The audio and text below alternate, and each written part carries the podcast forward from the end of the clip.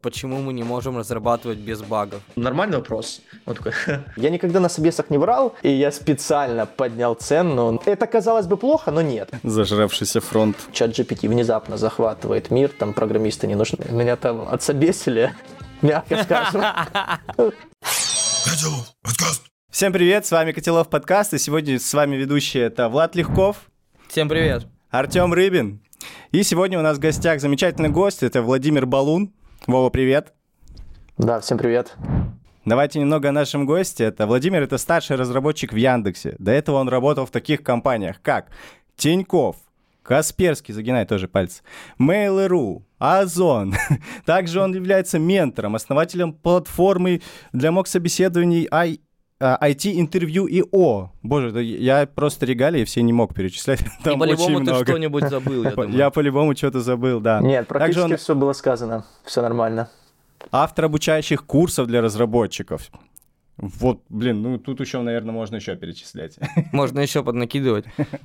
Пишите в комментариях, если знаете еще, чем Вова занимался или занимается.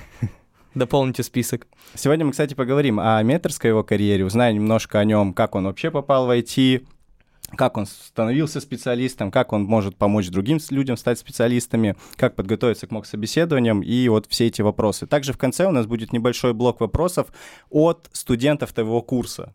Мы поспрашивали Окей. их, э, что-нибудь интересное обязательно мы у тебя узнаем для них. Так что, ребят, если кто-то смотрит этот подкаст и проходил курс у Вовы, обязательно посмотрите до конца, возможно, там есть ваши вопросы. Давай начнем знакомство. Есть ли у тебя какой-то родмап, как ты, простой пацан из Ростова, стал ведущим программистом в Озон, в Яндексе, где только не был, да, Тинькофф, начинаем перечислять по новой. А, но родмапа нет. Скорее всего, родмап заключается в том, что когда это нравится, то, в принципе, начинает все неплохо получаться. И нравилось это не всегда. Ну, то есть я могу просто предысторию небольшую начать рассказать.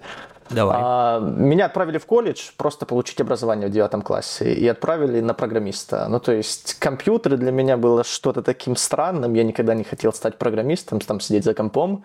И внезапно на третьем курсе мне просто понравилось. Ну, понравилось, и я начал там после работы книжки какие-то читать, смотреть какие-то видео, что-то программировать там и так далее, и так далее, и так далее. И как-то постепенно это все пошло, пошло, пошло. И, в общем, сейчас не сказать, что я прям такой крутой программист, но, в принципе, что-то уже умею. Вот. Главное, чтобы это нравилось. Структурируем план. Если мы захотим, можно поговорить о плане. Там, я не знаю, немного выработал каких-то своих, так сказать, идей, как это можно быстрее доходить до чего-то. Вот. Если ты говоришь, сколько заняло, ну, процесс обучения, это если с третьего, с начала третьего курса, то есть третий, четвертый курс я учился, а после четвертого курса я устроился на первую работу. То есть два года, можно сказать, было на обучение, и потом первая работа джуном. Ну, потом все равно же обучаешься уже в Ну, пути да, своем карьерном. Это И с- и бесконечная сейчас. учеба. Конечно, конечно, да, да, да. А в какой момент ты решил, что вот пора делиться своими знаниями, что ты накопил такой багаж, что вот он в тебя не влазит, и надо всем-всем рассказать про него? Да, ну, это, скорее всего, не я нашел, а меня это нашло. Ну, то есть я в какой-то момент пошел преподавать Geekbrains по плюсы. То есть я в какой-то момент понял, что, в принципе, я неплохо знаю плюсы, и можно было пойти уже преподавать и кому-то что-то рассказать.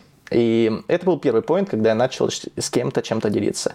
Если мы говорим о менторстве, то когда я преподавал на курсе по C++, ко мне пару раз приходили запросами, слушай, а ты можешь мне вот это что-то рассказать? Или можешь мне поподробнее что-то рассказать? Но я такой, ну окей, давай расскажем. И они сами предлагали какую-то сумму, сами предлагали этот вариант того, как я это им раска- расскажу, как они видели, потому что тогда я вообще не знал, как это будет выглядеть. Вот, и так, грубо говоря, пару или несколько сессий я провел, и мне сказали, что есть сервисы, там, Solvery.io или GetMentor, где можно, я не знаю, публиковать профиль, там, рассказать, чем ты можешь помочь людям, и к тебе будут приходить запросами, по идее. Вот. Поначалу, конечно же, ко мне немного приходило запросов, но постепенно как бы люди просто не знаю. Может быть, кто-то рассказывал кому-то, что с чем-то помогаю. Может быть, просто у меня больше там отзывов становило. Не знаю как, но со временем все больше и больше становилось заявок. Вот, как-то так. Слушай, а вот ты на самом деле один из самых дорогих менторов на платформах. То есть, если так посмотреть, поресерчить, то ты реально один из самых дорогих. А, Можешь провести нам бесплатную консультацию? Слушай, слушай я, я, я скажу честно, у меня сейчас очень мало времени, и я специально поднял цену, ну просто какие-то редкие кейсы, кто прям хочет, окей, ну приходите. Просто знаешь, когда приходят запросы, там, и вроде бы интересный запрос, ты понимаешь, блин, ну вот интересно с человеком поговорить, интересно опытом поделиться, но ты понимаешь, нет времени. И не хотелось бы отказываться, поэтому я просто намеренно пошел и поставил, ну, достаточно большую сумму по меркам, грубо говоря, рынка менторства. И да, иногда приходят заявки, но их мало. Ну, как раз-таки для меня это и норм сейчас, в данный момент. а вот сам для себя ты решаешь, вот хороший ментор — это кто? Вот, то есть это цена зависит, знание. Вот от чего зависит, вот хороший ты ментор или нет? Как на твой М, взгляд? Ну, хороший ментор, я бы как отталкивался от фидбэка, скорее всего. То есть, э, если ты провел несколько сессий с человеком, э, там, я не знаю, одну даже сессию, и для него ноль, он как будто пришел, просто часть времени потратил, но, скорее всего, что-то не то. Ну, не всегда, я согласен, бывает то, что ментор как бы не окей. Иногда просто матчинга нет, ну, как бы между учеником и между ментором. Ну, то есть, ты можешь что-то рассказывать, а ученик, грубо говоря, вообще хочет что-то другое. Ну, то есть, как бы нет матча, и тогда это бессмысленно.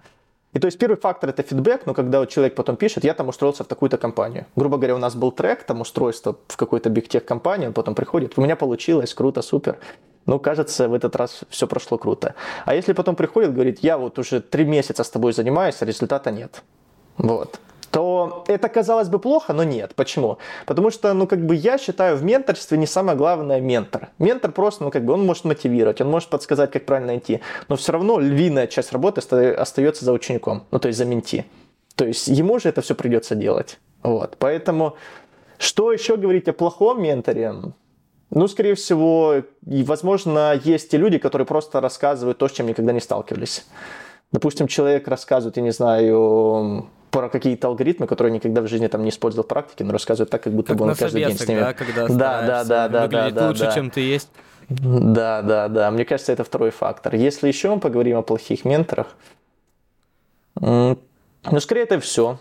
То, что я Слушай, думаю насчет А этого. смотри, там э, на таких платформах люди вообще приходят обычно с четким запросом, или есть те, которые, я не знаю, которые говорят, я работал там 5 лет в Озон и не знаю, куда мне двигаться. Есть ли там такие вот ребята? Э, Есть определенные запросы. Есть, приходит человек, говорит, вот хочу разобраться в этой технологии. Инфы как бы мало, инфа есть на английском, разрозненная. Вот нужен человек, который круто знает. Допустим, этот кейс. Он четко понимает, ему нужно про этой технологии какой-то там пройтись или по каким-то там основам пройтись. Это четкий запрос. А есть нечеткий запрос.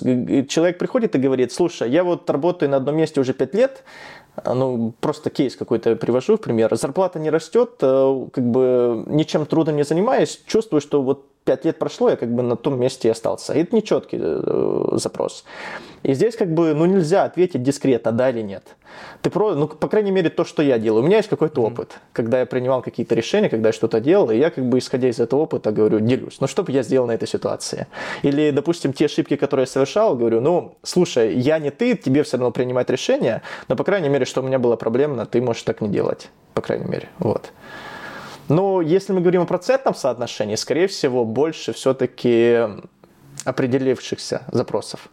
Ну, то есть запрос определившийся, хочу, хочу в бигтех попасть, пройти собесы. Но это, Это часто, как я бы, понимаю, да? Ты да, раз это, это больше всего, это чаще всего, это чаще всего, да, если мы там возьмем процентное соотношение. Казалось бы, неопределенный вопрос, хочу там пройти собесы, но на самом деле в какой-то степени он определенный, потому что если Ну да. посмотреть на рынке, то, в принципе, понятно, что требуется для того, чтобы туда попасть. Вот. Я это просто к чему? К тому, что мы говорили про... Ну, вот ты сказал, что фидбэк — это как бы четкое понимание того, что понравилась там гостю консультация, была она полезная или нет, но когда запрос нечеткий, то и он сам как бы может не понять, помогло ему это или нет. Как бы, как, как это, без четкого ТЗ результат ХЗ, да? Да, да, но тут согласен. а, ну, мне кажется, это такое. Это невозможно подобрать какие-то цифры и измерить это, крутой ментор или нет. Ну, то есть математически вряд ли это как-то там цифрами посчитаешь. Перформит ментор или нет. Непонятно. ну вот видишь, конечно, измерять. если запрос поступить в бигтех, и чувак потом поступает, то значит, э, ты не зря этим занимаешься. Он Ну, же возможно. удовлетворился. Ну, еще, кстати, сессия за час тоже неплохо, неплохой показатель. То есть это тоже цифры, математика как раз. Ну да, да, да, возможно. Что самое сложное, когда к тебе приходят, вот помимо того, что пришли без, нечетко, без четкого ТЗ, вот хотят устроиться, еще что, есть какие-то вещи, которые прям тяжелы для всех С- Самое сложное, это, по крайней мере, на ранних этапах, когда, ну, мне было интересно, просто мне было интересно работать с людьми, я как бы на большую часть заявок, в которых я разбирался, я, окей, говорил, давай начнем делать. И часто получалось такое, что приходит человек, ну, вообще контакта нет, но вот как раз-таки нет матчинга. Матчинга иногда нет со стороны менти, а иногда со стороны ментора. То есть ты что-то человеку объясняешь, он такой, угу, угу. Ну, то есть как бы не чувствуешь какую-то не знаю, отдачу, что ему заходит, что и он как, на понимает, нелюбимом ему- уроке в школе. Да, да, да. И ты такой, блин, нахрена вообще это вписался? Как бы, ну думаешь, и, и зачем тебе вообще вот этот час, что ты потратил какие-то там деньги, заработал? Ну, мне кажется, это того не стоит. И, ну, не то, что в будущем, а после какого-то промежутка времени, я не помню в цифрах, если это точно сказать, я просто начал смотреть, помимо того, могу ли я человеку помочь или нет, еще, ну, как бы поговорить с человеком, там, я не знаю, может, пару голосовых обменяться, может, просто там 15-минутную тестовую сессию сделать, ну просто пообщаться. Вот и комфортно мне с ним будет, интересно мне будет с ним дальше взаимодействовать или нет. Вот. Это первое, что трудно. А второе, что трудно, ну то есть есть определенные запросы, где нужно ну, прям больше времени уделять, если мы говорим о планомерно, плодотворном таком менторстве. Ну, грубо говоря, человек там пишет какой-то проект, он хочет в резюме написать какой-то проект, чтобы потом там показывать там на собесах его, например, или для того, чтобы ну, просто научиться что-то делать, да, там с какими-то технологиями поработать и так далее. Много могут быть разных кейсов. И здесь, конечно же, мы там, грубо говоря, на созвонах там проектируем, что-то обсуждаем, кейсы, решаем какие-то задачки и так далее, но все равно еще остается часть времени, когда нужно поревьювить, когда в процессе там поотвечать на вопросы и так далее. И это все тоже времени съедает. То есть не так получается, что ты как бы час времени поговорил с человеком и все. То есть времени достаточно, ну, не то, что много, но все равно съедается достаточно. Здесь я тебя прекрасно понимаю. Я занимался вот таким небольшим менторством. Единственный мой опыт это внутри компании.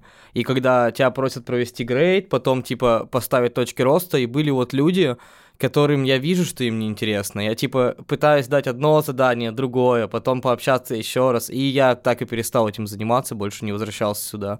Именно потому что как бы компания предлагает свои условия, хочет провести грейд, кого-то научить, вроде бы все четко, но людям неинтересно становится. И это как бы этот тянешь э, волоком, тащишь воз, да, когда изобрели колесо уже. Когда ты попадаешь на свою аудиторию, ну, не знаю, по крайней мере у меня, когда, если даже когда там преподавал где-то или там где-то что-то рассказывал, если ты понимаешь, что аудитории интересно, ну, не знаю, у меня прям что-то внутри, там, какая-то эйфория поднимается, ты вообще с кайфом рассказываешь, с кайфом на вопросы отвечаешь. А бывает такое, бывает такое, когда ты не попадаешь под какую-то аудиторию, или аудитория ожидала чего-то другого. И это другой абсолютно результат, как по Как мне. думаешь, э, на хакатоне у нас э, какой вариант был в твоем выступлении? А, на хакатоне был второй, больше вариант. То есть нет, были люди, какие- как- в которых я попал, но в плане бэкэнда, были те, Мгм. кто как бы про что тут как бы рассказ идет. Слушай, ну ты же сам по себе кодер. Ну, то есть, что Да. тебе больше ближе, вот писать код или общаться с людьми? Потому что, ну, не все бэкэндеры вообще в целом славятся, как как все разработчики, не все славятся тем, чтобы общаться с людьми. И уж тем да, более ну, учить. да, да. мы говорим о каком общении? Мы говорим об общении просто поболтать, что-то порассказывать, пообучать, либо мы говорим о рабочем общении, ну, то есть порешать какие-то задачки, что-то по, там, Нет, вот менторство и кодинг, вот две Мгм. вещи, если сравнивать, что больше нравится? Слушай, ну я бы так не сказал, что что-то одно нравится. Я бы не исключал, так сказать, от, от- одно от другого. То есть, если мне кажется, если уйду полностью в менторство, буду обучать, но мне надоест. Но мне захочется что-то новое поизучать, мне захочется какую-то сложную задачку решить. Ну, то есть, я могу, ну, кажется, на несколько месяцев спокойно уйти, но потом что-то начнет просыпаться. Ну, все равно то ты должен самое- быть играющим тренером, да, чтобы, Да, это- да. чтобы обучать. Ну, я просто вот даже, да, вот недавно мы буквально там с друзьями разговаривали, кто тоже этим занимается, и мы вот думали просто, в принципе, в принципе, ну, можно было бы уйти с найма, там, грубо говоря, ну, то есть, да, потерял бы ты в доходах, но все равно как-то бы существовать можно было и заниматься менторством. Но по идее, кроме как найм, ну, какие-то такие большие компании, но где решать какие-то трудные задачи, где там тысячи, там, там тысячи пользователей, допустим, огромные какие-то нагрузки. Но пет-проекты писать, да вряд ли ты такой пет-проект напишешь. Что-то свое начинать делать, а пока это что-то свое дорастет до таких масштабов, ну и дорастет ли оно вообще, да? И вот в плане инженерного развития, мне кажется, конечно же, это найм. Ну, то есть, где можно как раз-таки решать эти задачи, где можно что-то такое большое стараться делать. А какой потолок у тебя твой, который ты себе поставил по найму? То есть вот ты должен дойти до какой-то зарплаты, до какого-то грейда, до какой-то позиции. Вот есть ли какое-то у тебя ограничение? Ну, хочу сказать честно, что касается зарплаты, я не ставил себе каких-то потолков. Ну, круто, когда нарастет, честно сказать. Вот. Я не могу сказать, что вот такой потолок, и все, я сразу ухожу. Да нет. Что касается должности, я все-таки сейчас в большей степени хочется мне двигаться в сторону менеджмента потихоньку. То есть делать плавный переход. Я вот когда в Яндекс переходил, я переходил с целью становления, ну как постепенного вкатывания в тем лиды. И сейчас у меня трек, грубо говоря, у меня несколько проектов, в которых я выступаю как фичи-овнер, ну то есть постепенно просто вкатывание в менеджмент. Конечно же, в идеале хотелось бы в будущем до STO дорасти. Ну то есть как бы я А там уже другие по... деньги, да? А там, там не знаю, честно хочу сказать, я не могу сказать. Кто что говорит, непонятно, правду они говорят или нет. То есть я просто не был на этом месте, поэтому я не могу сказать. Бывает вот. ли столько цифр в зарплате, да? Да, да. Да, да, да, да, да, да, да, да. Чтобы она в интеджер не помещалась. Прикинь, вот такая зарплата. Было бы неплохо, да. А вообще, если бы не программирование, чем-нибудь занялся бы? Ну вот прикинь, и все заменил. Мы как-то мы как-то с другом тоже разговаривали, просто там по парку шли, я не помню, ну где-то в каком-то месте, и просто что-то у нас разговор такой зашел. Ну вот если там чат GPT внезапно захватывает мир, там программисты не нужны, ну просто такой абстрактный разговор. Что делать? А, друг сказал, я спортом буду заниматься, говорит, я буду тренером. Ну, он как бы там хоккеист, там постоянно в зал ходит и все такое. А я такой подумал и не знаю, честно. Ну, то есть у меня есть сфера деятельности сопутствующие, которые мне интересны. То есть вот интересно обучение, но непонятно, чему обучать, а что еще умею. Ну, то есть я умею программировать. А что дальше? Ну, не по... как обучать, бы не знаю. Обучать тому, как обучать в других сферах. Да. Возможно, да. Еще у меня есть художественное образование, в детстве художку закончил, то есть я, в принципе, мог бы, ля, что-то до дизайнера там доучиться, но мне кажется, если программисты идут, дизайнеры, мне кажется, тоже тогда Не, ну, может, дизайнеры нужно... не интерфейсов, а там зданий, архитектура какая-нибудь. Вряд а ты прям хорошо быть. рисуешь, нет? Да, я хорошо рисую, но лет пять уже, наверное, не рисовал. Да, примерно так. Вот. Ну, то есть я закончил художку, я не могу сказать, что это мне нужно, но вот в плане, когда делают какой-то сайт, или там, я не знаю, вот, допустим, с дизайнером я работаю, у меня сейчас хороший дизайнер, а до этого был не особо хороший дизайнер. И я смотрю, блин, ну эти цвета вообще никак не сочетаются. Ну или там блоки, ну не сочетаются, ну давай как-нибудь по-другому делать. Ну то есть вот какое-то понимание, что ли, не знаю, сочетание цветов, расположение. Чувство прекрасного. Компози... Да, ну не прекрасного, ну нормального, скажем так. Чувство нормального, надо прям это вывести слоган.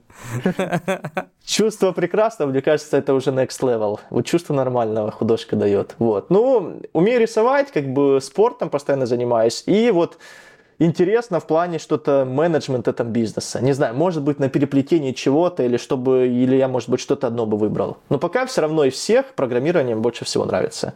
Я не исключаю этого момента, в какой-то момент меня это может задолбать, и я скажу, нет, все, надоело, я не хочу больше кодить. Блин, это мощно будет, если в какой-то момент человек такой сидит в Яндексе, CTO и такой, все. Я уезжаю в деревню рисовать, да. А здесь уже, здесь уже такая, я вот себя ловил на мысли, что если бы я захотел сменить деятельность, именно деньги в этом случае деньги решают все, как говорится. Вот так вот просто пойти, я не знаю, там, дрессировщиком в цирк, например, там, за 30 тысяч рублей, но я не пойду. как, как бы я не любил там цирк, например. Зажравшийся фронт. Да-да-да-да. Это как бы проблема такая айтишная. Ну, Мне кажется, это общая проблема заработок и вообще, в принципе, зарплаты и с, с другой денег. стороны, С другой стороны, если ты инвестируешь, у тебя есть уже годам там к 40 этот большой золотой парашют, то можно уже и, и полетать где-нибудь, да. Слушай, у тебя же платформа, э, кстати, интересно насчет того, что интервью и О, правильно? IT-интервью да, да. и О. Ты основатель да, этой да, платформы. Да, да. Как вообще пришла идея? А, скопировал скажу честно, положа руку на сердце, есть в Америке интервьюинг.io, что как-то так называется. Вот. Mm-hmm. Я смотрю, там, грубо говоря, в чем идея. Люди из Гугла, Facebook, ну, то есть Фанга или Манга, да, э, проводят мок собеседования, как бы, и помогают людям. И смотрю, как бы пользуются популярностью. Под копирку скопировал все. Честно, откровенно, под копирку. Думаю, в России нет, но в России пользовалось бы спросом. То есть многие хотят, ну, не в Google пойти, там, в ВК, в тот же в Яндекс, Ну, то есть у меня много знакомых, как бы, там, старших разработчиков, кто, допустим, круто в PHP, круто в плюсах, круто там, я не знаю, в алгоритмах, собрал людей, ну, то есть и собирал я их не сразу. Первоначально у нас два или три человека было, потом просто приходит запрос, хочу там собес Java, я такой говорю, окей, у нас пока такого нет, подожди недельку. Я начинаю недельку ходить, там, смотреть по каким-то, может быть, конференциям, там, такое, смотрю каких-то людей, там, созваниваюсь с ними, обсуждаю, спрашиваю про его опыт. Если понимаю, что чувак шарит, окей, погнали к нам, будешь тоже вместе с нами. И вот так примерно это все росло. Не могу... Эти собеседующие, они на коммерческой основе приходят? Конечно, Или... конечно, конечно, да. Там фикс. Фикс получается. Три с половиной тысячи – это стоимость одного собеседования, собеседующий получает 2700. Mm-hmm. И у вас есть какой-то процент, да, ну, бизнес-составляющая этого, что вы забираете какую-то часть себе. 2, 2 700, 2 700 получает собеседующий, маржа 800 рублей с одного собеседования. Ну, плюс аренда серверов. Слушай, как приятно с тобой говорить про деньги, ты прям этот четкими цифрами. Не, как Не я просто как бы, это, это, это, знаете, когда, когда как бы, когда выходят чеки там за миллионы, обычно про эти суммы молчат, да, ну как бы сколько зарабатываешь. Но на жизнь хватает, да, а здесь, когда мы говорим о каких-то там, а, ну десятках максимум собеседований в месяц, ну какие там суммы? Ну, не знаю, мне как бы, я могу спокойно об этом говорить. А вообще эффективна платформа на твой взгляд? Пользуются спросом часто ли? Ну, ты сейчас сказал, что 10 примерно запросов. Десятки максимум, десятки максимум. Mm. Ну, то есть в среднем до 10 где-то, 10 э, плюс-минус в среднем. Ну и как ты думаешь, это может еще масштабироваться? Или просто спрос это может, это может масштабироваться, но говорю, это сейчас не основное, как бы, что у меня есть. Mm. Это просто вот, ну, развивается как-то самостоятельно. Кто-то что-то рассказывает, ну окей кому-то что-то помогает, люди как бы и собеседуются, и кто-то собеседует, потому что кому-то нравится собеседовать. А, а если, допустим, на работе сейчас нет найма у человека, а хочется собеседовать, ну, он ходит собеседовать, ему тоже как бы кайфует. То есть, получается, это просто я сделал матчинг тех, кому нравится собеседовать, и тех, кому нужно потренироваться. Вот. То есть, это не первостепенный проект, который я хочу развивать. Я даже больше хочу сказать, ни разу в рекламу туда не вкладывался. Вот, mm-hmm. еще. То есть просто ютубчик, просто пару видео опубликовал, как эти проходят мок собеседования, все, больше ничего. Ну и к тому же, что сделал, был один коммерческий заказ, я еще подумал, вот есть компании маленькие, угу. и там, ну, грубо говоря, возьмем какую-нибудь, комп... я не знаю, компанию с какой-нибудь там Тульской области, из какого-нибудь э, неслыханного городка, население там 10 тысяч человек, и работает какая-то отечественная компания. И казалось бы, там есть какие-то медлы, но я так понимаю, они будут там не особо медлы. Согласны? Вот. Да. Им, допустим, нужен какой-то сеньор. Ну вот приходит менеджмент там или какой-то директор, говорит, нужен сеньор. Как они пособеседуют сеньора? Ну, вряд ли у них это получится. То есть я, по крайней мере, с чем сталкивался, выходят на аутсорс, ищут каких-то специалистов там, и давай ты пособеседуешь. Или больше того, из моих практики собеседований, когда я как-то собеседовал с этим лидом, приходил предыдущий тимлид из той компании, в которой он ушел, и меня собеседовал. И то есть, мне кажется, это тоже ниша. Я сделал как бы тоже возможно, что такие маленькие компании могут прийти. Ну вот, один коммерческий запрос мы закрыли, плюсовика искали. За 8 собеседований мы отсобесили нашли одного плюсовика, медла. Забыл, как компания называется, потому что маленькая, честно скажу. Не, ну HR-агентства же сейчас тоже этим занимаются. Условно, ты можешь прийти куда-то, сказать, мне нужен сеньор, оказать пара... Э, рассказать параметры, рассказать, что у вас за проект, и они тебе найдут, условно. Просто это дороже, скорее всего, будет. Тут у тебя, да, видишь, да. если нет своего специалиста, ты все равно кому-то должен отдать свои деньги и поверить, что он приведет к тебе того, кого ты хотел. Это ты да. не можешь быть уверен уже никак. А ты же часто сам на собесах был? Ну вот проходил именно. Как, как собеседуемый, которого собеседует? Да, да, да. приходилось, приходилось. Слушай, а скажи свой топ-5 вопросов или вещей вообще, в принципе, на собесах, которые бесят. Можно не вопросы, может быть, просто поведение там собеседников, еще что-то. А, что, давай так, что бесит э, меня, когда меня собеседуют в какую-то да. компанию, да? Угу. Ну, давай начнем э, с такого момента, когда начинают, о, блин, ну тут пару кейсов, я даже не знаю, что на первое место поставить. А давай можем без а, мест просто. Скорее всего, скорее всего, когда хотят завалить. Ну, то есть я пару раз сталкивался с таким моментом, когда человек, видно по поведению, он хочет завалить. Он хочет не оценить тебя, а накидывает вопросы на вопросы, и у вас получается такая чехарда. Mm-hmm. И потом получается так, что я что-то не отвечаю, такой, ага, все, поймал тебя. Ну, то есть, как бы это чувствуется, что человек хочет тебя завалить. А зачем и они как-то так некомфортно. Делают? Не как знаю. Думаешь?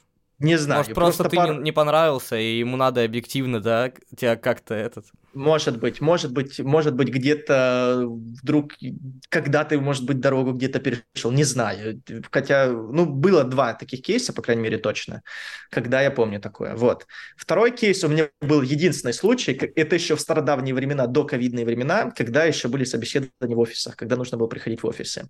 Я помню одно собеседование, прихожу в офис, я прошел по Zoom, сперва первое собеседование, потом на следующее пошел в офис. И у меня получалось такое отношение, э, состояние, что меня как бы, я общаюсь с людьми, мне очень некомфортно, мне просто хочется, не знаю, выбежать оттуда, и, ну или под землю там провалиться, просто либо на тебя как-то с презрением, с каким-то подозрением смотрят, что, ну нет, ты сразу понимаешь, вообще ни разу нет. Ну и третье еще такое, наверное, то, что еще иногда не нравится, вот могут спросить какую-то такую заковырочку, но есть как бы вопросы на, собес, на собесах заковырчистые, но которые подразумевают, что человек начнет размышлять там и пойдет, там, грубо говоря, додумает, как бы он это сделал. А бывает просто там какой-то вопрос, чем вот это от вот этого отличается. Прям внутрянка какая-то. И Которая еще никогда выбор... не встречается, да, типа, но там, если это какой-то вы... прочитал. Просто если это какой-то выборочный метод, чем метод тот от того отличается, да не знаю. А если, в принципе, это какая-то внутрянка, там, я не знаю, а чем спинлок от Mutex отличается, там, грубо говоря, хотя под Mutex тоже спинлок, например, mm-hmm. плюс-минус. Ну, то есть это как бы внутрянка, но которая подразумевает разговор, что ты пойдешь там рассказывать что-то там, я не знаю, осмысленное, потом докопаешься вплоть до планировщикам и так далее, и так далее. Вот это как бы интересно, а не то, чем метод один от этого метода отличается. Ну, не знаю. Нужно ли такое спрашивать? И что это даст, да, твой, любой да, твой ответ? Да, ну, человек ответит да, либо нет. Как бы, но ты не посмотришь, как человек мыслит, насколько глубоко он это знает и так далее. Вот. Если это вопрос, который подразумевает какое-то потом продолжение разговора, как по мне, это ок. Но не такое, что можно ответить, да, нет. Так, а ты сам собесил людей именно на позиции? Именно не так моковое да. интервью, а на позиции, да? Да, да, да. В Тиньке я почти около, наверное, 50 собесов провел. А, по алгоритмам и по C++. В ВК чуть-чуть провел собесов по плюсам в большей степени. В Озоне одно собес, один собес провел вместе с тем лидом чувака пособесили один раз по Гошке. Все, больше никогда не собесил. Бывает такое, что на собеседовании вот человек тебе не нравится. Он скилловый, да. ты видишь, он крутой, но не нравится. Да, Это есть проблема. такое. А, я могу кейс даже привести был такой случай, человек приходит, я ему задаю вопросы, то есть задаю, ну, нормальный вопрос, он такой, ну, то есть как бы задаю еще вопросы. ну, то есть смех неоправданный, как бы, и непонятно от чего. Либо из-за волнения, либо, ну, либо он ну, несерьезно какой-то человек, и ты сразу думаешь, блин, а как он будет задачи делать на работу? Ты ему скажешь, давай вот это сделаем, он такой, ну, как-то сразу как бы я, я, я просто... Да, да, да, да, да, да. Я просто думаю, да, ну как-то что-то не то получается. Вот. Это первый случай. Второй случай, ну, когда трудно идет общение прям со скрипом. Ну, как-то со скрипом прям идет, либо человек сам по себе там долгодумывающий. Я ничего не имею против долгодумающих, но в идеале брать людей, которые лучше быстрее принимают решения, быстрее там продуктивят, пишут Пусть код. даже неправильные, но он ну, ошибется как... и переделает. За это возможно, время, пока чувак. Да, возможно, кто-то скажет, что я не прав, но я так считаю. Кажется, что лучше те, кто быстрее соображает, быстрее говорит и быстрее все делает. Мне так кажется. Я согласен, и очень часто вот есть проблема, что надо как-то отказать. У меня недавно был такой кейс, что чувак вот очень спокойный, но очень медленный. И он все, понимаешь, он все идеально отвечает. Но я как бы не валю, я задаю следующий вопрос, и у меня в голове, блин, может он не знает. Я думаю, пожалуйста, не знай. А он опять отвечает. И потом у тебя да. дилемма. И потом проходит время, я пересматриваю видос собеса и думаю, блин, а чувак вроде и нормальный. И у меня начинается с самим собой уже, я думаю, блин, а вот почему я его не беру? И мне становится как-то его жалко потом. И, короче, это вот прям отдельная история. Так ты что, его ну, взял, нет? Нет, не взял. Я просто сталкивался с чем, ну вот, допустим, когда я собесил людей, мы можем поговорить с ним, ну то есть разбираем какую-то задачку. И он такой вообще круто. Вот делает вот так, вот так, вот так, оценил какие-то корнел кейсы, что может пойти не так и так далее. Говорю, давай, давай писать, давай делать. И все. Пум, ступор. Ну, то есть, как бы человек круто, быстро генерит идеи, быстро все продумывает, реализация, все. Либо пишет код, ну, там, я не знаю, в, я не знаю, в минуту там один символ, я утрирую, как бы, ну, так видно, что как бы думает, там, я не знаю, ну, просто я, это как бы показатель, мне кажется, многого, потому что он также на работе он будет код писать и так далее. Я не говорю, что нужно строчить из-под пулемета, потому все равно программист большую часть времени код читает, Но, тем не менее, мне кажется, это тоже показатель программиста. А кто у тебя быстрее пройдет э, интервью? Тот, у кого есть софт-скиллы крутые, но хуже харды, либо наоборот? Я не тимлид, мы рассматриваем кейс, как если у меня есть команда, я себе набираю в команду. Да. Такой кейс, да? Угу. Все-таки я процентное соотношение могу сказать. Скорее всего, где-то 60 на 40 или 70 на 30 в плане tech, э, tech и софт-скиллов. То есть tech, tech скиллы все-таки все для меня важнее. Можно было банально сказать 50 на 50, но мне кажется, Мгм. это банально просто. Если мы говорим, что, таки все, что все-таки больше важнее, как для меня это тех скиллы. То есть тот человек, который может найти решение, но он его не знает сейчас, это как бы не очень хорошо. Лучше ты подтяни знания и приходи на собес. Да, да, да. Ну, я просто как... Есть люди, которые как оценивают, что человек знает или не знает. Я просто в последнее время смотрю, как человек думает. То есть это нормальный кейс, когда ты человеку задаешь какой-то вопрос, слушай, как вот это работает? И он такой отвечает, я не знаю. Но Мгм. давай я как бы представлю, как инженер, я бы задевелал был это вот так. И это круто. То есть тот человек начинает размышлять, или он, я не знаю, рас- спрашиваю за планировщик Go. Человек не знает, как он Мгм. работает, но говорит, а я знаю вот такие алгоритмы планирования, можно вот так или вот так сделать. Я такой, круто. Ну, че- человек умеет думать, то есть он ну, не шаблонно как-то, он что-то там сопутствующее знает, кругозор у него есть. Вот как по мне, это круто. Пусть даже он планировщик Go не знает. Я недавно начал задавать похожий вопрос, э, как э, в React найти, сколько существует CSS-свойств. Типа, вот кажется, зачем это нужно, и ребята так интересно отвечают. Причем вопрос не, не, доста- не, не такой сложный, но как бы там надо действительно знать, где искать, но ведь это никто не знает, где это прям на память, но так интересно люди а, отвечают, это реально круто. У меня самый, наверное, интересный вопрос на каком-то собесе был. Это меня спросили, почему канализационный люк круглый? Это я, напомню, я тоже в IT-компанию собеседовался. Ну, это же легкий вопрос. Ты такой, вы дебилы? Ну, чтобы не проваливался. Круг единственная фигура, которая не проваливается. Еще, чтобы катить было удобно по земле, если он тяжелый чугунный. А об этом я не задумывался. Не, я тогда вообще не сообразил и думаю, блин... Ну, ты не ожидал просто. да, ты еще сидишь я, на Я знал ответ, я не, не прямо сейчас додумался. Не думайте, что я такой умный. Типа, мне тоже когда-то кто-то сказал. Слушай, у меня еще вопрос, пока мы говорим про резюме. Как ты относишься к вранью в резюме? Да, Накрутки. это интересный вопрос. Смотри, я отношусь к вранью резюме нормально, когда ты ищешь работу. Ну, то есть, как бы, знаешь, когда ты а идешь к цели, все способы хороши. Вот. Но я отношусь плохо, когда ты ищешь кого-то к себе на работу. Яркий пример, ну, то есть, вот как раз-таки, когда я говорим про IT-интервью Data.io, когда я собеседовал плюсовика в какую-то там компанию, я забыл название, Приходил человек, у которого 3 или 5 лет опыта, у которого круто расписано резюме. Ты приходишь, начинаешь собесить, и это ноль. Ну, просто ноль. Ну, как бы через минут 20 можно было уже заканчивать собес, что мы, в принципе, делали, не тратили время. И здесь, ну, понятное дело, ну, ну откуда этот опыт? Ну, либо, ну, невозможно, три года просто, я, я не знаю просто, чем он тогда занимался. Это как, это как, наверное, права. Вот, когда ты получил права, не факт, что И ты будешь ездишь. уметь, да, то есть, да, да, может быть, он занимался этим, может быть, это просто вранье, не знаю, но, как по мне, скорее всего, это вранье. И тут, как бы, я не знаю, просто рынок, э, по словам других, переполнило это вранье, ну, ничего критического, на мой взгляд, не происходит. Просто да, разработчики больше, э, в плане компании больше тратят денег на наем, разработчикам это надо- надоедает, собесит нулей, но, в принципе, кому-то это позволяет быстрее устраиваться на работу. То есть, Какая с одной стороны, жиза? плохо, с, с одной стороны плохо, с другой хорошо, но, как по мне, критичного ничего там не вижу.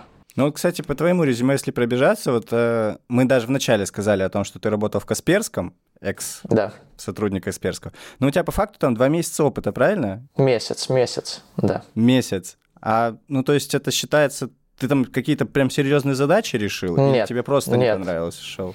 Нет, я, ну, как бы там отдельная история. Мы наговорили на собесе об одном, а получилось абсолютно другое. Я не говорю о том, что в Касперском везде так.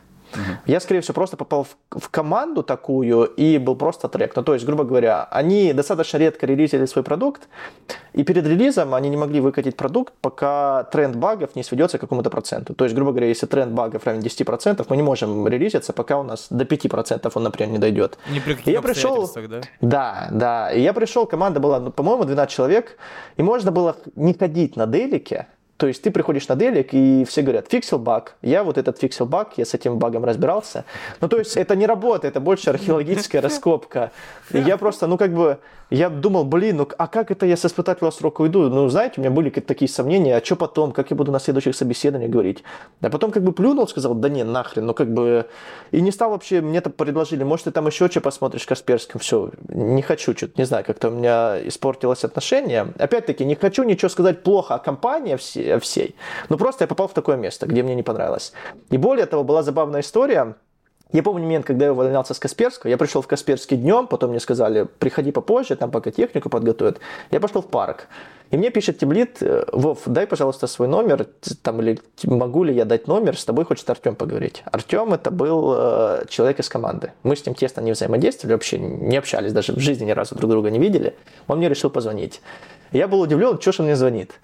И первое, что он спросил, привет, ты увольняешься? Я говорю, да. Говорит, а сколько тебе лет? На тот момент мне было 23. Он говорит, во, а мне или 43, или что-то около того. Он сказал, говорит, я уже не такой решительный, как ты, я вот тоже думаю ходить, а он просто на полмесяца или на месяц раньше, чем я пришел. Ну, то есть не я один был такой.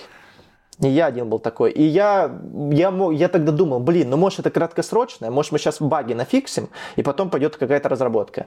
Но я тогда просто математически взял листочек, прикинул, сколько раз в год релизы, сколько примерно придется подбивать, и посчитал, что месяца 3 или 4 только там на разработку, все остальное на подбитие багов. Может быть, эта команда просто по большей части всем этим занималась.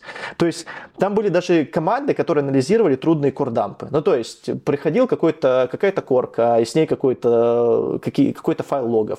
И ты как бы сидишь как археологи с кисточкой там, разбираешься, что там происходит. Это круто, когда есть stack trace. Но бывает, когда stack trace а нет. То есть там как бы мы берем, отсылаем этот core dump специальную команду, которая там анализирует ядерные вызовы, которая просто специализируется на анализе трудных вот этих core dump ов. Там даже такие есть. Может быть, мы и была той командой, которая анализирует баги, но примитивные. Может быть и так. Но на собесе мы говорили о другом, что я буду, ну, что мы будем разработка, там и то, и то разрабатывать и так далее. Вот. Но из резюме ты не убираешь просто для солидности, так скажем. А, ну, не для солидности, в какой-то степени, может быть, да. Ну, то есть Касперский, окей. Но мне кажется, это наоборот, это больше минус придает, чем плюс, потому что, ну, месяц, сразу вопрос задает, а почему так мало проработал? Ну, то есть, как бы я не вру, я никогда на собесах не врал, что честно я делал, я иногда мог чуть-чуть приукрасить, сказать, ну, mm. если я занимался, там, я не знаю, какой-то разработкой, я мог сказать, ну, там, чуть-чуть цифры преувеличить. Но врать, что я вот этого делал, нет.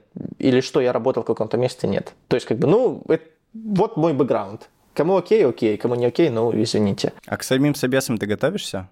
Вот к Яндексу, да. Я, да, я, но я решал, я решал алгоритмы, да, прорешал а алгоритмы, был трек, да. Ну и был период, когда просто каждое утро там практически решал LeetCode. Ну, когда... Ну, просто хотелось уже наконец-то научиться решать алгоритмы. Я просто Это был полным дном. интерес, да, такой больше? Ну, да, и как бы, казалось бы, я тогда не думал, что это мне поможет, а на самом деле помогает. В практике мне помогают алгоритмы. И код писать лучше, и тестировать лучше, и как-то и в голове быстрее что-то продумывать. То есть я просто не готовился тогда к собесам, просто, ну, решал, решал, решал, пытался в алгоритмах прокачаться. Был трек такой. На протяжении, ну, где-то около месяца, да, ну, чуть, наверное, недели три я прям решал, да, LeetCode. Помогло? Да, да. Ну, как бы это, я считаю, вот LeetCode, алгоритм, алгоритмическое собеседование, это как зал. Ну, то есть спортсмены, они же как бы тренируются постоянно, а когда у них соревнования, они подводят mm-hmm. себе форму в пиковую. И мне кажется, тут такой момент тоже. Ты перед собесом должен подвести себя в пиковую форму и идти собеситься, решать алгоритмы. Возможно, есть и люди, которые как бы олимпиадники, там, ну, которые, я встречал таких людей, которые, да вообще, ну, типа у них уже подкорка это все. Ну, я могу что-то порешать, но я не такой все равно. В принципе, я что-то даже неплохо могу порешать, но, ну, это, как бы, мне кажется, постоянная практика. Но, насколько я знаю, кстати, Яндекс предоставляет тебе чек-лист, по которому необходимо готовиться к ним. То есть да. они условно да. говорят прям, что подготовить, как, они даже предоставляют ресурсы, на которых стоит почитать, посмотреть. Да. Слушай, а как к отказам относишься на собесах? Когда я пришел собеситься, мне сказали, извини, ты не подходишь, да? Да. Ну, начнем с того, раньше было их очень много, открыто говорю. Ну, каждый второй там говорили, извини, там, извини. Это просто как бы, как я попадал в эти крупные компании, да просто, ну, большим количеством собесов поначалу, ну, потому что я был дном. Сейчас как бы, ну, их уже намного меньше, и, скорее всего, они уже происходят, когда о чем-то мы не договариваемся в плане задач, в плане роли подходящей или в плане денег. Ну, то есть никогда я просто как по тех скиллам когда-то не прохожу. Вот, и такого же меньше. Такое существует, я не могу сказать, что я прям тот человек, который везде собес пройдет. Нет, есть отказы, но их сейчас намного меньше, конечно же. А раньше как? Да я помню свои первые собесы, когда я, ну, я как бы родом из села Ростовской области, помню, поехал в Ростов собеседоваться на первое собеседование на автобусе. Меня там отсобесили, мягко скажем. И я такой, я помню этот момент, и я еду в автобусе, включил музыку, и я такой думаю, блин, так, ну я, мне нравится программировать, а как, как мне устроиться, типа, я хочу вот работать им. То есть я помню, я чуть ли там, ну, ну, ну не то, что плакал, но как бы огорченность была. Второе тоже минус, но как бы первоначально, да, огорчение было. А потом, когда уже в одном месте поработал, во втором, нормально как бы, ну, ну нет, нет, собес, ну, собес. видимо, нет. Да, ну, как бы для меня потом я начал, ну, я лично мне что помогало, начал черпать стимул.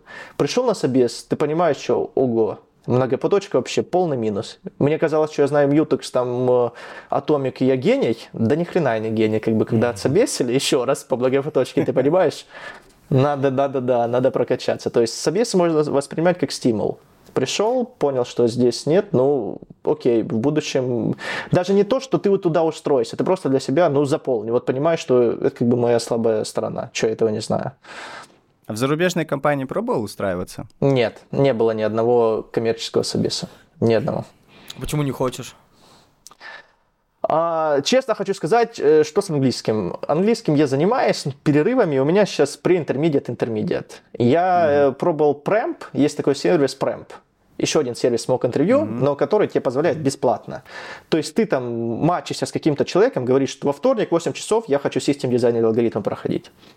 И он тебе подбирает пару, и ты потом просто полчаса ты его собесишь, полчаса он тебя. Mm. Ну, и там можно выбрать уровень, скажем, от 1 до 5, где 5 это там старшие разработчики, единицы там нули, грубо говоря. Ну, примерно. И я пробовал, я пробовал проходить систем дизайн, три систем дизайн интервью проходил. Ну, я что-то проходил, я рассказывал, мне хорошие оценки давали, но я понимаю, что если бы я проходил по-русски, я намного бы лучше себя показал. Ну, то есть я могу объяснить, я могу примерно рассказать, что я хочу, но часто нужно в кейсы вдаваться, часто нужно, особенно когда мы говорим о систем дизайн, какую-то распределенную штуку рассказать, как алгоритм работает, как там что проходит. Но, блин, какую-то цепочку событий все равно мне еще трудно связать на английском. И первый собес был индус по национальности. Ну, то есть, как бы, были моменты, когда он что-то рассказывает, такой, окей, я такой, окей, и погнали дальше. Ну, то есть, пару раз выпадал из контекста, да, да. То есть, по факту, а, а, а было еще, не, было просто такой кейс, он такой, окей, я такой, окей, он такой, ну, типа, потом вопрос задает, так что в итоге? А я такой, а, э, пожалуйста, повтори там что-то, ну, типа, ну, такое, пару моментов случалось таких. По факту только язык останавливает? Ну, мне кажется, не знаю. Мне кажется, я бы уже мог бы, мог бы пройти в какую-то FAANG-компанию. Ну, middle, мне кажется, точно. Если бы я опять-таки выделил бы пару месяцев чтобы, на то, чтобы LeetCode, э, system design а, то есть а попрактиковаться, мне кажется, middle ом бы я точно, скорее всего, прошел бы. Если бы английский был бы, ну, там, upper intermediate, например. Но, опять-таки, хочу сказать, это мое, это мое, я не знаю, мнение. Я ни разу не пробовал. Может, там абсолютно по-другому в разы все труднее. Но многие говорят, что, в принципе, вот были знакомые, ну, не тесные знакомые, так сказать, а скорее знакомые знакомые, кто говорят, что не намного уж труднее там устроиться в какой-нибудь фанк, если ты в бигтехе в российском поработал, там на хороших гридах. А есть топ компаний за, за рубежа, которые ты бы хотел попробоваться хотя бы? Было бы интересно посмотреть, что под капотом.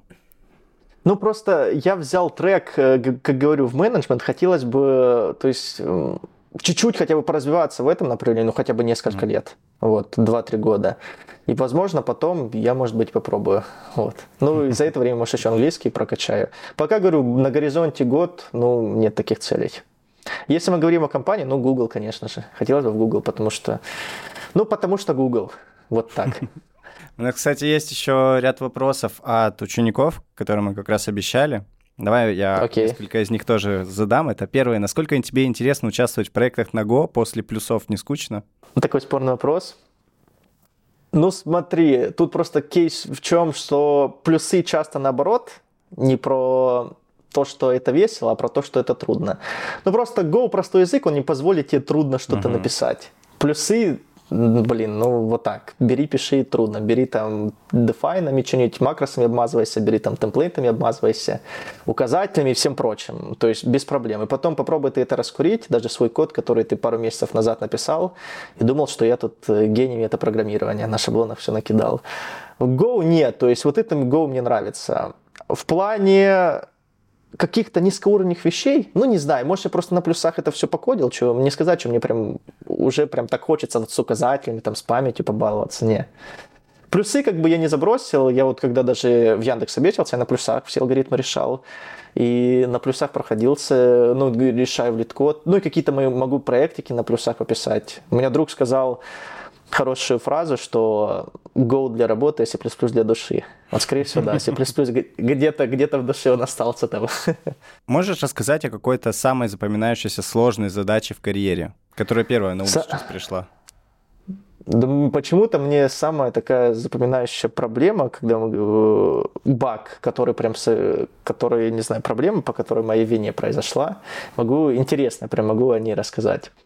А, ну, то есть был какой кейс, я когда работал в Тинькове, я писал на плюсах сервис, и был человек, который писал, я не помню, Java там или Scala, короче, JVM стек был. И получается, что мы использовали базу данных Aerospike, key-value базу данных. Mm-hmm. Ну, не популярно, просто сказал, мало ли кто-то не знает. В чем идея? База данных не поддерживает сжатие. Поэтому Java приложение сжимало данные, складывало в Aerospike, а плюсовое приложение брал эти данные, разжимал и отдавал пользователю просто примерно все работало. Но C++ это язык про то, когда тебе нужно выделить n, n э, ну, грубо говоря, n количество байт, n штук байт.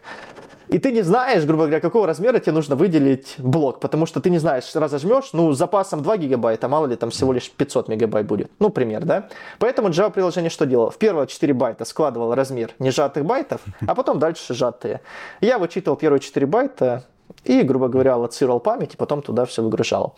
Но была такая штука, которую я знал, но я забыл тогда подумать о ней, как порядок следования байта или endianness, то есть есть big endian и little endian. Mm-hmm. Ну, то есть в каком порядке следуют байты. И получалось так, что Java, ну или Scala там складывал big endian, а я читал это из little endian. И у меня вместо там, я не знаю, аллокации там 500 байтиков, у меня по несколько гигабайт шли аллокации. Ну, то есть, и это сразу же начало стрелять, и все данные там похерились баски. Ну, то есть, слава богу, там это рекомендашка, мы, по-моему, что-то дропнули, в тот момент могли, это через пару часов переналилось. Ну, просто такой опыт. Я помню еще кейс, тогда вот джавист или кто-то там приходит, говорит, так что ты exception не перехватываешь? Я думаю, ну, какие exception ы, когда по гигабайтной аллокации памяти идут на каждый чип? Ну, да. Ну вот, вот. Ну то есть прикольно такая, это как бы поучительная история, скорее всего, не, не про такую трудную задачку, но то, что пришло первое в голову. А много раз ронял прод? Я начинал из геймдева. В, гейм, в геймдеве бывало. В геймдеве бывало. Э, в геймдеве бывало, когда из-за меня на старых айпадах э, игра не грузилась мобильная. Вот. А в проде, ну слушай, такого прям масштабного не было. Но были краткосрочные сбои, которых я не так уж могу вспомнить. Вот это такой масштабный был сбой, который mm-hmm. по, по моей вине был. Были баги, конечно же, были откатывания релиза, все было, но такого масштабного не могу сказать. Ну, то есть вот этот кейс, и когда с геймдева, когда просто у старых айпадов не грузилась игра, это тоже был масштабный сбой по моей вине. Сейчас про баги ты сказал, я вспомнил, что у нас как-то с заказчиком был серьезный разговор, э, почему мы не можем разрабатывать без багов. Заказчик пришел с таким вопросом. Он, наверное, подумал, если вы не можете разрабатывать без багов, вы проф непригодны. К кому и мы пришли, типа. Слушай, а ты много раз компании менял? Ну, не так много, но да. достаточно, достаточное количество, судя по резюмешке. А вот да. Поделишься ощущениями от старта в новых компаниях? Может быть, какие-то ожидания, реальности? Как ты вообще это представляешь обычно, когда ты приходишь в компанию? Ну, старт, мы говорим о быстром въезде для нового сотрудника или просто да, да, да. об ощущениях? Ну, вот могу поделиться то, что я для себя выработал, когда я менял компанию. В первую очередь, ты приходишь, ты не знаешь ни хрена. Ну, по большей части, как, что устроено и так далее. Если это не тот кейс, как, допустим, у меня сейчас. Я уходил из Озона, я занимался трейсингом. Я приходил в Яндекс, я занимаюсь трейсингом. Там Go, тут Go. Та же самая библиотека, тут та же самая библиотека. Код практически идентичный. Но я, я там через пару дней уже на 700 строк кода PR накидал. Вот. Ну, то есть, как бы, потому что код один и тот же. Если бы я пришел в другую принятую область, ну, понятное дело, был бы какой-то момент вкатывания. Он и сейчас есть, но в плане инфраструктуры Яндекса. Но как бы код, он идентичный. Это мы говорим, когда пришел, знаешь, что делать, делай. Если мы говорим о другой приятной области, которую я менял, то тут что делать? Ну, часто людям не нравится, когда их пингуют. Когда человек пришел, а как вот это, а как вот это? И каждые 15-20 минут он пингует, пингует, пингует. Я что делаю? Я просто, ну, как бы делаю какую-то там все Notion или в Sublime. Ну, короче, просто генерю вопросы. Генерю вопросы, записываю. И, образно говоря, там 2-3 раза в день прихожу с этими вопросами бочом. И спрашиваю угу. у Бади, кто меня менторит, грубо говоря, как вот это, как вот это работает. По-хорошему делать, э, ну, 2-3 раза в неделю встречи по полчаса чтобы, ну, за, за два дня, вот хотя бы, я не знаю, хотя бы первый месяц, по-любому накапливаются вопросы. Ну, по-любому. Ты с чем-то новым разбираешься, по-любому накапливаются вопросы, и как раз таки пачкой можно спрашивать, задавать и так далее. Какие-то сложности мож, могут возникать, их тоже можно, можно обсуждать. Ну, знакомиться нужно, конечно, с командой. То есть не так получится, что ты там забился, там, ну, где-то там, я не знаю, неформально там с кем-то на обед сам предложил, там, сходил, такое, как бы, если, конечно, в офис ходишь. То есть, скорее, вот. Ну и что еще хотел сказать, как бы быстрее в плане вкатываться в разработку. Ну, то есть, э, я замечал, что, не знаю, может быть, просто приходили такие люди, которые, ну, как-то делали вид, что они работают, на самом деле не работают. Ну, все, в принципе, этим грешат, но там было это выражено явно, да. Что было? Грубо говоря, человек приходил новый, и он там то читает доку, то потом другую доку читает, то еще какую-то спецификацию читает, но как бы до кода все никак не доходит. Я просто-таки склоняюсь к тому, что, ну, и да, это нужно со всеми знакомиться, но это можно делать в параллели. То есть ты пишешь, пишешь код, там, окей, там, ждешь какого-то ответа, почитал доку, почитал спецификацию. Либо если у тебя стопор, который не позволяет дальше идти, пока ты не ознакомишься, ну, тогда да. То есть, ну, как-то приоритеты выставлять, что ты все равно уже стараешься с первых дней как-то начинать перформить за счет вот кода, а не за счет чтения всяких кучек. Ну, документация, как правило, до хрена всякой разная, актуальная, не актуальная, но тем не менее. Слушай, мне очень интересно было в самом начале, PR на 700 строк. Это просто создание какого-то микросервиса, поэтому так много сразу строк, типа какая-то шаблонка была или 700 не, не, написано? Не, ну это таска, таска. Ну, Блин, ну... Ты, видимо, не пишешь я не фронтенд. Там это стандарт. Ну, я, я через... Я честно хочу... Через несколько дней на 700 строк накидал. Ну, потому что, говорю, я бы не смог это сделать, если был бы другой язык программирования или, допустим, mm-hmm. другая приветная область. Язык тот же, библиотека, ну, то есть OpenTelemetry. Стандартная uh-huh, библиотека uh-huh. сейчас стандарт для телеметрии, как бы, ну, я ее знаю достаточно хорошо. Единственное, там, ну, и плюс задача была не про, инстру... не про инфраструктуру, которая у меня была следующая, когда нужно было ли, там, засетапить окружение, туда там классер завести, базы данных раскатать, и там нужно было знать Яндекс Облако, чем я долго знакомился, там, и это достаточно продолжительно было. А тут не надо было ничего делать, ну, код накидал, ну, окей, PR создал, вот. Блин, ну 700 строк просто... на Go, это вообще... Это... И хочу сказать, Чего? первая же задачка в Яндексе, я писал Quick Select. Сразу алгоритмы писал. ну, то есть нужно было, ну, ну, как бы, я не знаю, совпадение или нет, вроде в Яндексе все говорят про, про алгоритмы, я писал на первой же задачке Quick Select алгоритм. Ну, то есть нужно было, ну, и не знаю, может, я просто захотел, нужно было найти медиану. Я думаю, блин, ну можно посортировать, потом взять половинку, напишу Quick Select. Окей, написал Quick Select, вот. А есть вообще какие-нибудь различия в техническом уровне между Яндексом и Озоном? Вот на твой взгляд. Ты говоришь, что одни и те же задачи, один и тот же стек, а различия есть какие-то? Ну, гарантий больше в Яндексе. То есть, а, возможно... Э, что... а возможности для творчества? Ну, тут непонятно, что он подразумевает под возможностью для творчества. Ну, вносить какие-то новые идеи, какие-то новые предлагать решения, а, пересмотреть какие-то микросервисы в плане вот глобальном, прийти архитектуру, сказать, вот давайте вот здесь глобально поменяем. Ну, мне кажется, это и там, и там плюс одинаково, ну, потому что, когда ты говоришь переделку какую-то необоснованно, там, и там, и там тебе скажут, каких это денег стоит и зачем мы это будем делать. Если мы говорим прям про какие-то идеи, которые прям много что решат, но ну, мне кажется, идентично. Просто говорю, я месяц, чуть больше месяца работаю в Яндексе, не могу еще четко сказать. Угу. Какие различия? В плане отличий, ну то есть э, это гарантии, ну то есть трейсинг в Яндексе больше дает гарантии пользователям, чем трейсинг в Озоне. Вот. То есть более стабильный, более, mm-hmm. больше несет гарантии, чем трейсинг в Озоне, скажем так. А что ждать от тебя теперь на Ютубе? А? Что-нибудь есть глобальная какая-то идея, которую сейчас стоит ожидать? Сделай какой-нибудь трейлер. Слушай, я YouTube сейчас, пока я вкатываюсь в Яндекс, чуть-чуть в сторонке у меня. То есть я иногда mm-hmm. что-нибудь могу записать. У меня есть идея сделать какой-нибудь плейлист, э, пишем базу данных, например, какую-нибудь, ну, не персистенту какую-то, где там B-деревья, там LSM, там какие-нибудь uh-huh. внешние алгоритмы поработать с дисками, какую-нибудь in базу данных, но написать там репликацию, написать там вал, какую-нибудь снапшоты, ну, короче, что-то сложное и про concurrency, вот какой-нибудь плейлист. Еще у меня есть идея сделать какой-то плейлист типа «Мама, я тимлит». Ну, грубо говоря, о том, как... Книга например, есть такая, кстати. Да, да я ее прочитал, да. Да, да. да, я ее прочитал, да, да. И просто, мне кажется, интересная тема, просто я в менеджменте, ну, дно. Ну, стажер, там, джун, называйте как хотите, это я признаю. И вот, может быть, ну, я не знаю, как-то делиться проблемами, которые я сталкиваюсь, там, типа, вот я там вот это делал, так, короче, не делайте, это херня. Может быть, что-нибудь такое сделаю, как я постепенно иду к теплиду. Может, вообще не дойду. Не знаю. Это просто до хрена времени будет съедать, как мне кажется. А соцсети ты не развиваешь? В плане какие-нибудь рилсы каждый день, потихонечку, понемножку с нет? Нет. Мне кажется, вообще я... капец было бы интересно посмотреть. Я хочу, хочу, и у меня вот девушка есть, э, она вот курс так купила не так давно по обучению рилсам. Ну, то есть ей это нравится, я говорю, ну окей, нормально. Выгодное, вложение, да, да, да, да. В будущем, возможно, будут рилсы, которые я буду снимать, а монтировать будет моя девушка, скорее всего. Ну, просто монтирование, вот это видео, даже для Ютуба, у меня просто много вот это времени жирает. И если еще рилсы говорить, а рилсы там, мне кажется, еще дольше, пусть даже они мало, там, мало, меньше, продолжи, меньше продолжительности. Будешь как родители на работу детей брали раньше? Типа, мол, он здесь посидит, никому не помешает, он порисует просто, она не поснимает в сторонке просто и все. Пропуск прикладываешь, говоришь, пойдем вдвоем, быстро. А сам YouTube ты полностью монтируешь, делаешь, э, звук сводишь, все сам.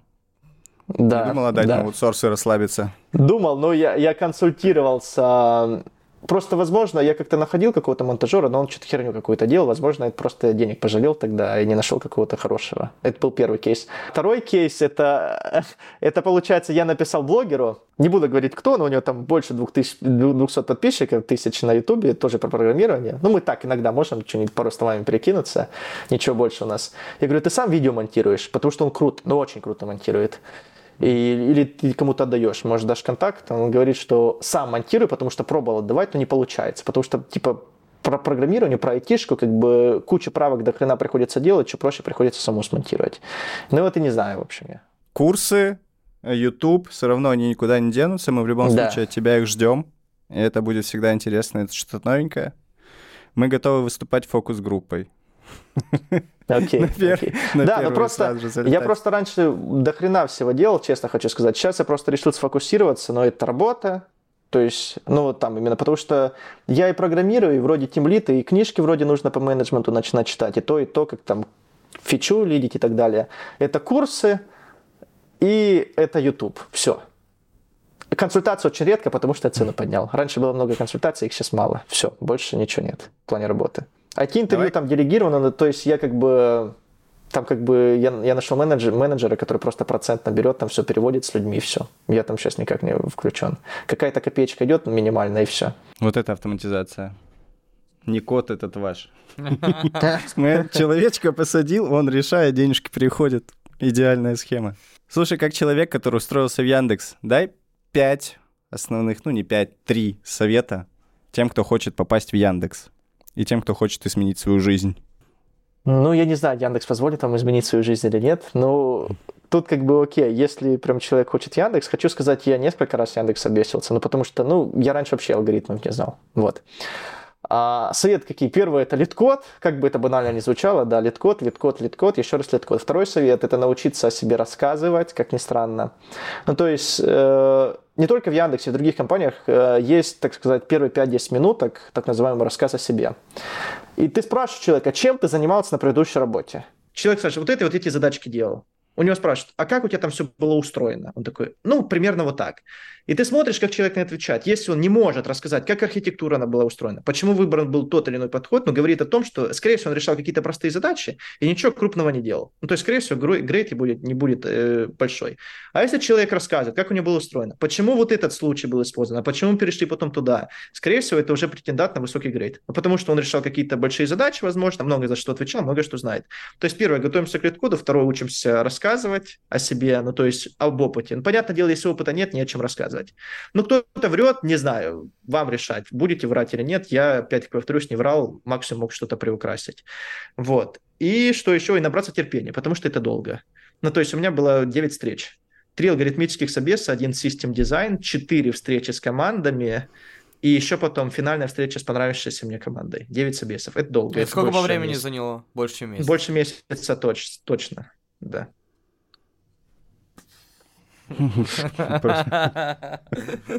Там уже на какой-то момент он приходил так, моя сессия стоит вот столько-то, если что, вдруг, если вы хотите со мной Давайте, давайте накинем, да, да. Это была вообще мега крутая встреча, было очень приятно пообщаться. Спасибо, Вова, что пришел к нам. Да, вам, вам тоже больш... спасибо большое. Надеюсь, правильно Тебе сказал. больших успехов вообще в развитии, в твоем канале, в твоих курсах. Материал классный. Я лично сам на самом деле проходил. Я, я, а я фронтендер, как говорится. Всем спасибо, с вами был Котелов подкаст. Подписывайтесь на нас, подписывайтесь на канал Вовы. Обязательно смотрите, что у него выходит новенького. Обязательно смотрите, что выходит новенького у нас. Всем пока, всем спасибо. Пока. Котелов подкаст.